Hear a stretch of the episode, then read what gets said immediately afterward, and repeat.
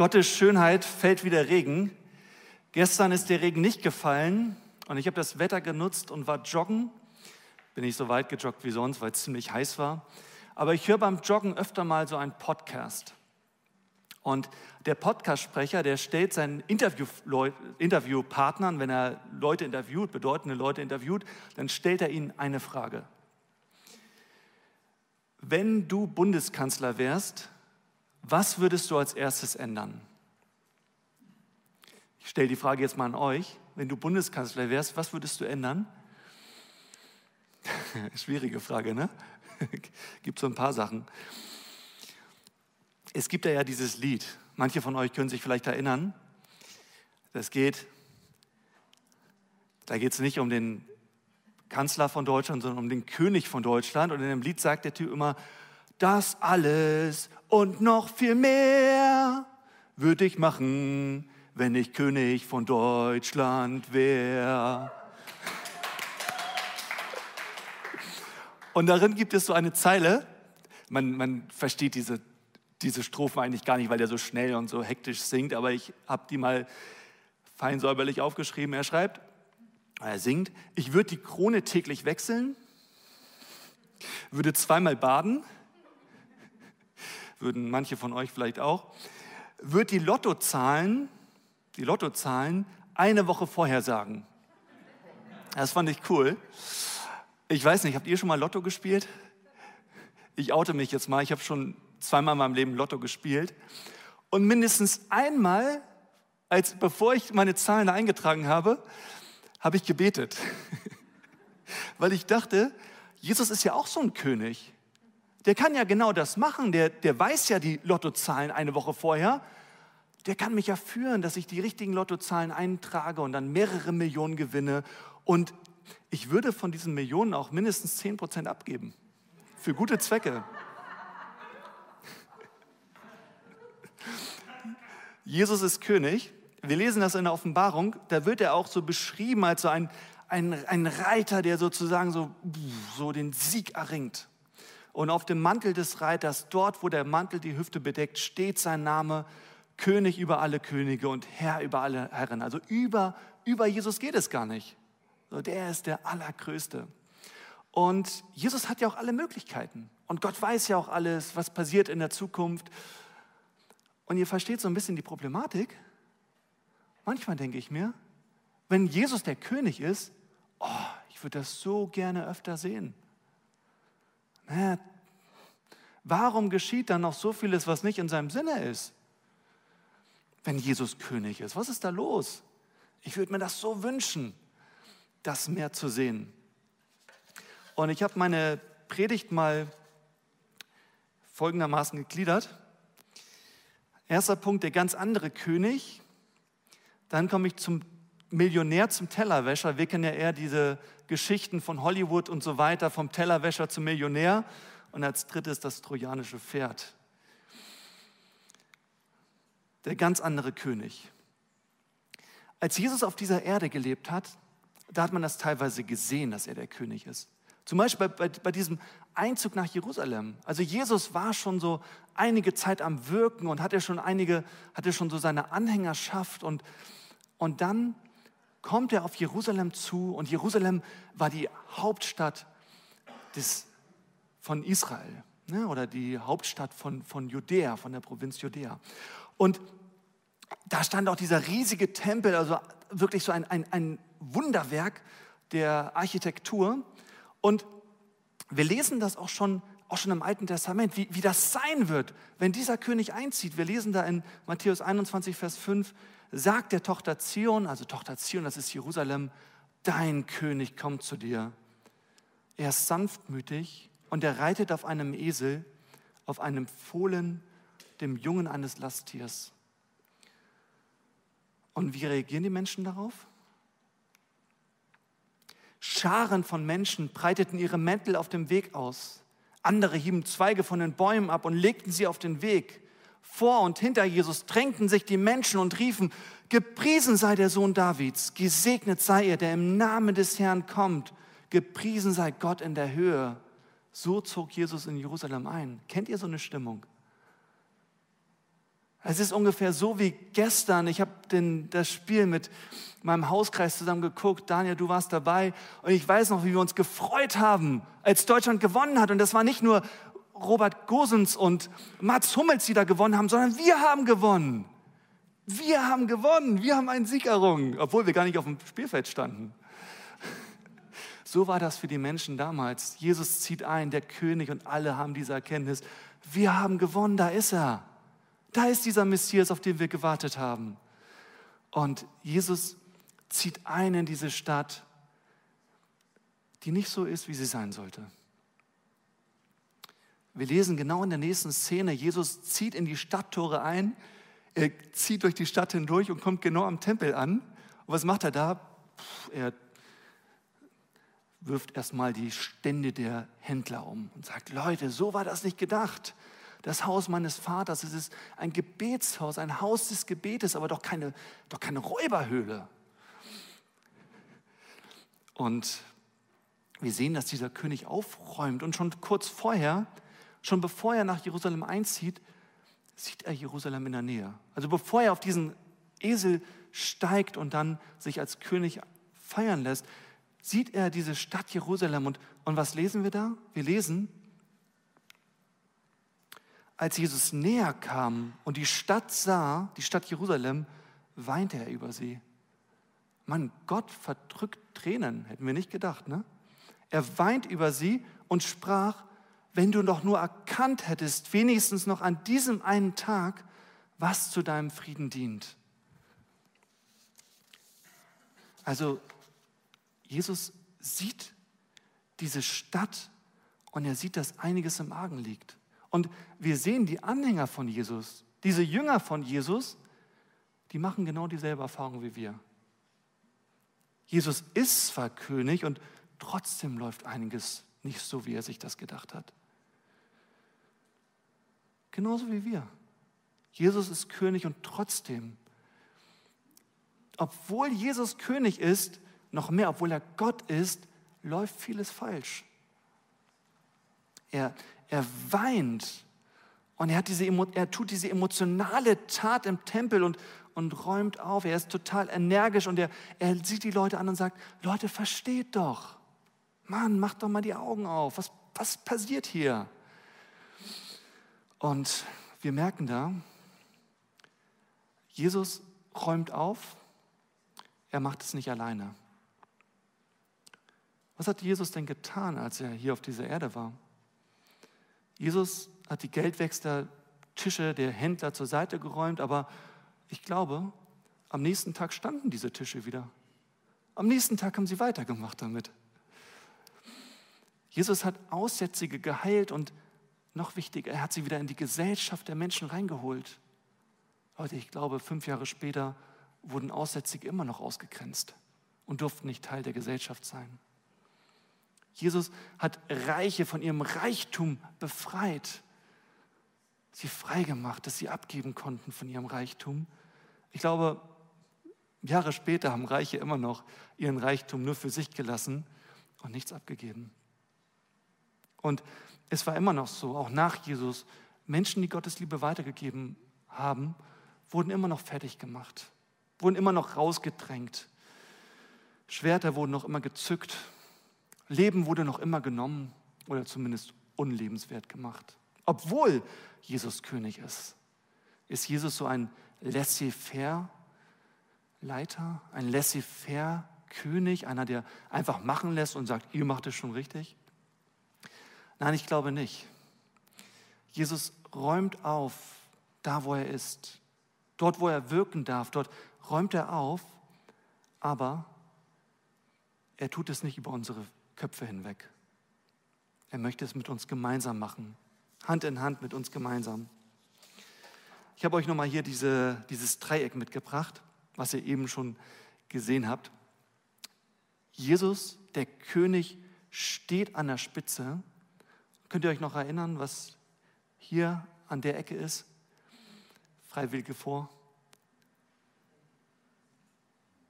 Haben wir immer wieder gesagt. Autorität, sehr gut. Also Jesus gibt uns die Autorität. Wir, er macht es genauso, wie Marzia eben in dieser Geschichte gelesen hat. Er gibt uns die Verantwortung für unser Leben, für unser Handeln. Er reißt uns das nicht weg und sagt, ich räume jetzt auf über eure Köpfe hinweg, sondern er nimmt uns damit rein. Und ich finde das, find das richtig gut, dass Gott uns unseren freien Willen lässt. Denn sonst wären wir ja Marionetten, sonst könnten wir ihn ja gar nicht lieben aus eigenen Stücken. Er gibt dir die Verantwortung für dein Handeln, für dein Denken, für dein Fühlen. Du hast die Verantwortung. Und er möchte, dass du ihn mit reinnimmst. Jesus möchte Hand in Hand mit dir handeln. Jesus sagt ja immer wieder, komm, folge mir nach. Und warum sagt er das? Weil es an seiner Hand gut ist. Damit Kraft und Segen in die Welt kommen kann.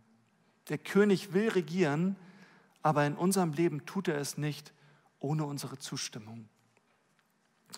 Aber welche Art von Handeln, welche Art von Handeln sollen wir eigentlich an den Tag legen? Und darüber komme ich im nächsten Punkt zu sprechen.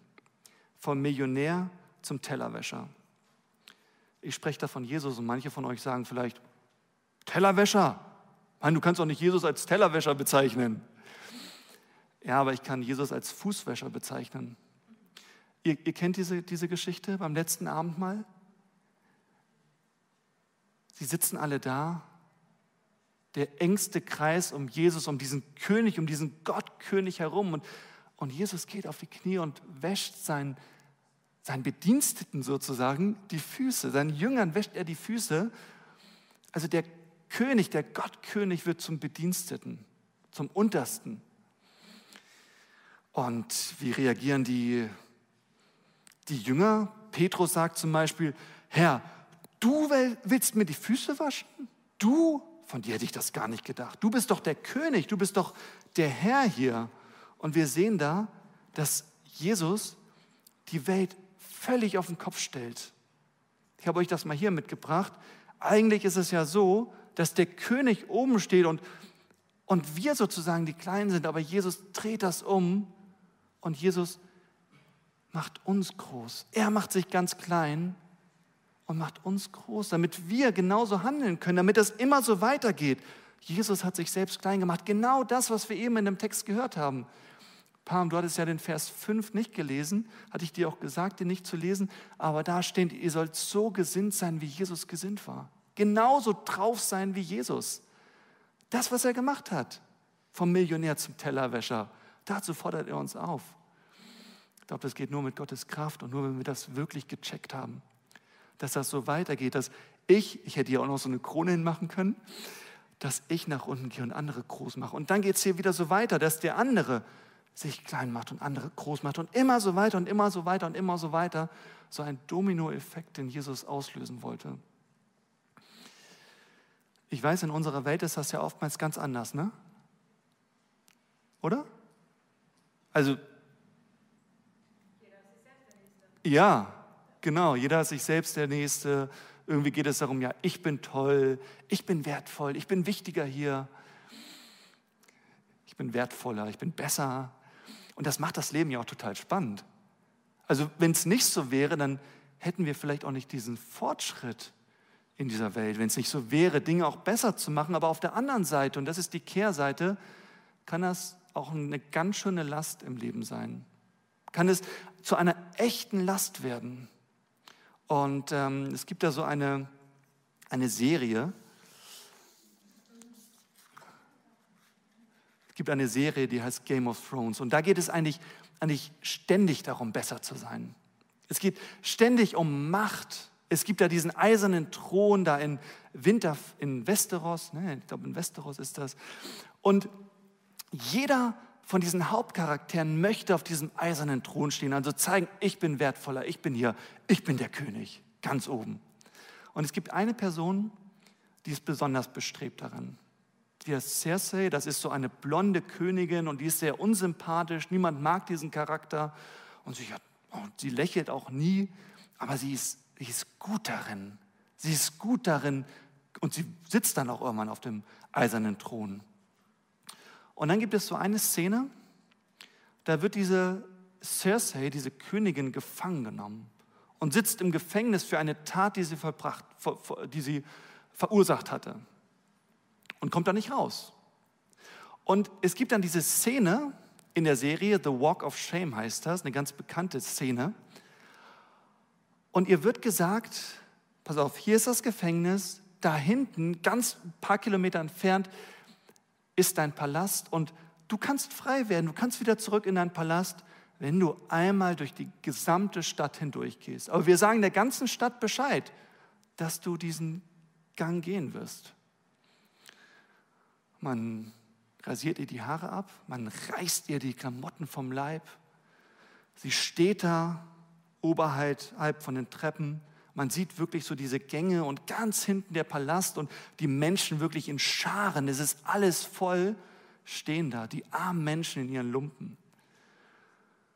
Und dann geht sie los. Dann wird sie nach vorne gescheucht. Die Leute reagieren noch mit Hochachtung, denken, oh, diese große Königin. Und hinter ihr geht immer so eine Nonne mit so einer Glocke in der Hand, die immer sagt, Shame, Shame, also Schande. Und alle haben Hochachtung und gehen zur Seite, bis der Erste die faule Tomate nimmt und ihr gegen den Kopf wirft. Und plötzlich entlädt sich der ganze Hass über diese Cersei, über diese Königin. Und sie spucken sie an und wollen sie schlagen. Und die Soldaten müssen die, das Volk zur Seite, zur Seite schieben. Und sie bricht zusammen, bricht in Tränen aus und, ah, und es ist hart für diese Cersei und sie kommt irgendwann wirklich völlig gebeutelt an ihrem Palast an, die, das Tor geht auf, sie wird reingelassen und bricht zusammen. Sie hat, sie hat es geschafft. Und Jesus hat ja auch so einen Walk of Shame getan. Ne? Ihm wurden auch die Klamotten vom Leib gerissen. Er hat eine Dornenkrone auf dem Kopf bekommen, die ihm Verletzungen in das in den Kopf gemacht hat. Die ganze Stadt stand da. Er wurde bespuckt, er wurde angeschrien. Der ganze Hass hat sich über ihn entlädt, entladen. Der König trägt das Kreuz, er trägt die Schande, geht diesen Walk of Shame, nicht weil er etwas falsch gemacht hat, sondern weil die Menschen etwas falsch gemacht haben, die ihn da bespucken. Der König geht diesen Weg aus freien Stücken, nicht weil er müsste, so wie Cersei, sondern weil er sich dafür entschieden hat. Und am Ende des Weges wartet nicht der Königspalast auf ihn, sondern das Kreuz, an das herangenagelt wird. Jesus verzichtete auf all seine Vorrechte und stellte sich auf dieselbe Stufe wie ein Diener. Er wurde einer von uns, ein Mensch wie andere Menschen. Aber er erniedrigte sich noch mehr. In Gehorsam gegenüber Gott nahm er sogar den Tod auf sich. Er starb am Kreuz wie ein Verbrecher. Das hatte wirklich niemand für möglich gehalten, dass dieser große Gott sich so klein macht. Der Gott, der das Universum geschaffen hat, dass der so tief runtergeht. Unglaublich. Der König hat sich alle Würde nehmen lassen, damit wir, damit wir Frieden haben. Und durch seine Wunden sind wir geheilt. Wisst ihr, das ist ja ein Leiter, den wir uns alle wünschen. Ein Leader, dem wir wirklich vertrauen können. Ein, ein Leader, ein Leiter, ein König, dem es, dem es wirklich um uns geht. Dem es wirklich um uns geht. Wisst ihr, das wünschen wir uns doch von allen Politikern. Zum Beispiel. Ich habe damals gedacht, ja, die Politiker, denen geht es nur um das Volk und wir sind entrüstet, wenn wir mal hören, deren Motive sind nicht integer. Oder kennt ihr diese Logangebote? Sie bekommen einen Obstkorb geschenkt, wenn sie ein Probeabo abschließen und wir sind schockiert, wenn wir merken, wir wurden in das Licht geführt. Bei Jesus finden wir einen Leader, dem wir wirklich vertrauen können, der uns nicht in das Licht führt. Und deshalb ist es auch gut, diesen König diesen Lieder auch Lieder in deinem Leben sein zu lassen. Aber einen hat Jesus doch in das Licht geführt. Und darüber komme ich in der dritten, im dritten Punkt zu sprechen. Das trojanische Pferd. Wir haben es eben gelesen in diesem Text. Ne, Gott steigt tiefer, als wir das für möglich gehalten hätten. Tiefer, als wir das je gedacht hätten. Und in der Bibel da sehen wir ja immer wieder, dass es so zwei Reiche gibt. Ne? Das Reich Gottes, das Reich des Guten, das Reich des Lichts. und das Reich der Dunkelheit, das Reich des, manchmal ist da auch von dem Teufel die Rede. Wisst ihr, wir, wir sehen da immer diesen Kontrast, Engel gegen Dämonen, Gottes Herrschaft gegen Herrschaft des Bösen, Gottes Reich gegen Verfall, Zerstörung, Verletzung, Verachtung. Und Jesus hat das auch erlebt. Als er auf dieser Erde war und sein Reich aufgebaut hat und immer weiter vorangebracht hat, dann lesen wir, was Jesus da sagt. Seit Johannes der Täufer zu wirken begann, ist Gottes himmlisches Reich immer näher gerückt. Bis heute setzt es sich machtvoll durch. Wow, das ist hoffnungsvoll, auch, und jetzt kommt's, auch wenn andere das mit Gewalt verhindern wollen. Also Jesus hat das immer wieder erlebt, dass der, oftmals ist da von dem Satan die Rede, ihn versucht, ihn versucht davon abzuhalten, dass es nicht dazu kommt, dass Gott seine Herrschaft nicht aufbaut, wir haben das gehört in der Predigt von, von Jürgen, als Jesus in der Wüste ist, kurz bevor er jetzt richtig loslegt und als der siegreiche König sein Reich in Besitz nimmt, kommt der Satan und versucht ihn davon abzuhalten. Immer wieder. Und, ähm, und schließlich, schließlich hängt Jesus am Kreuz. Als geschlagener König. Jesus, der König dieses guten Reiches, hängt er am Kreuz, abgelehnt von seinem Volk, drangenagelt von den Leuten, die er eigentlich befreien wollte, drangenagelt von den Leuten, mit denen er sein Reich aufbauen wollte. Die lehnen ihn ab. Und was wird der Satan gedacht haben? Was wird das Böse gedacht haben? Gewonnen. Als Jesus da am Kreuz hing. Er wird gedacht haben, ich habe gewonnen. Wir lesen zum Beispiel in, in dieser Szenerie, über dem ganzen Land verfinsterte sich der Himmel. Also Jesus hängt am Kreuz und es wird alles dunkel. Das stelle ich mir vor, so vor, dass die Finsternis Einzug hält. Das Böse, das Dunkel nimmt sein Reich in Besitz. Jesus hängt am Kreuz, kann nichts mehr tun, am Ende seiner Kräfte, es wird dunkel, verlassen von seinen Mitstreitern, ein König im Todeskampf. Und wieder einmal hat das Böse die Oberhand gewonnen. Ja, denken wir auch manchmal in unserem Leben. Es gibt da so eine Legende vom trojanischen Pferd. Die Griechen waren zehn Jahre lang im trojanischen Krieg erfolglos. Sie konnten einfach diese Stadt Troja nicht einnehmen. Also versammelten sie ihre größten Helden für eine große Versammlung und machten sich Gedanken, was können wir tun, um endlich den Sieg zu erringen.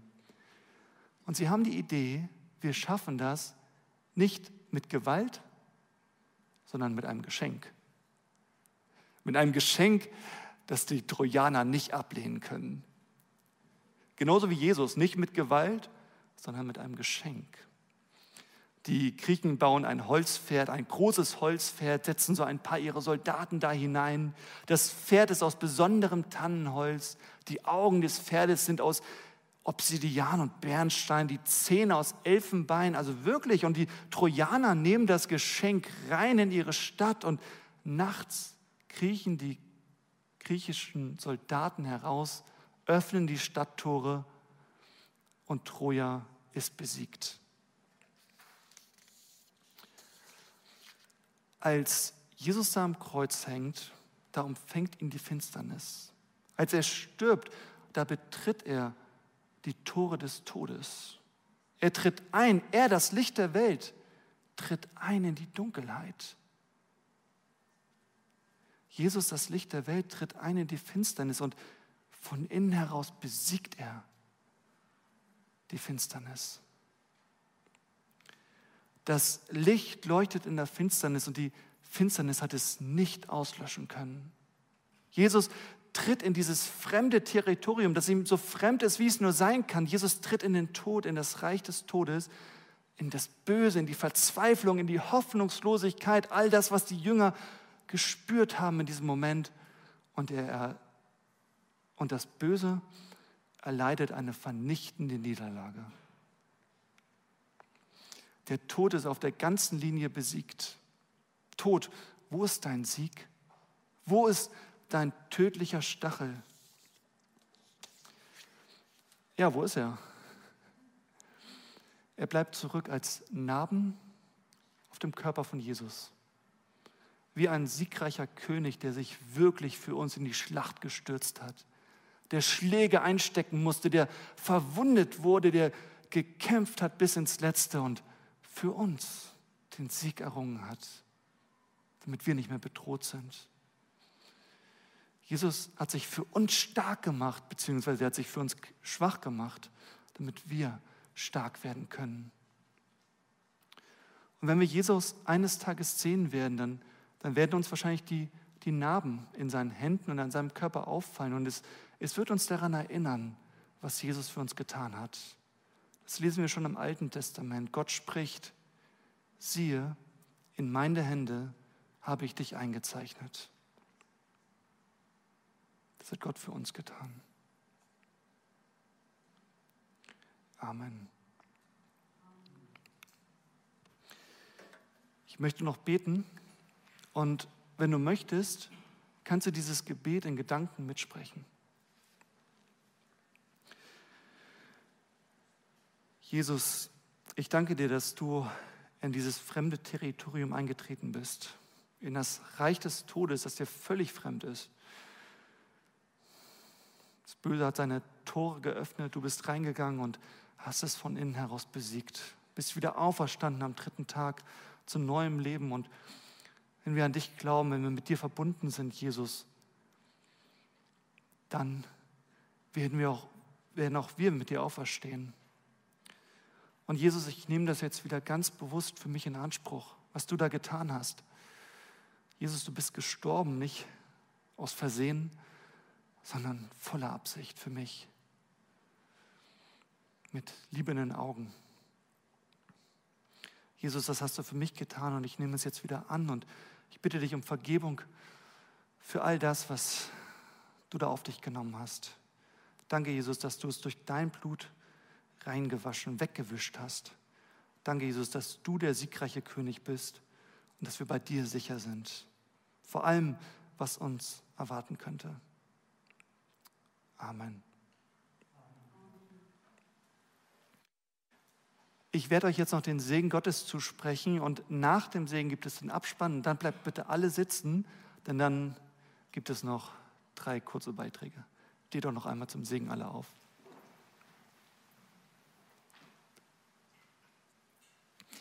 Und der Friede Gottes, der Friede dieses siegreichen Königs, der bewahre eure Herzen und Sinne in Jesus Christus, unserem Herrn.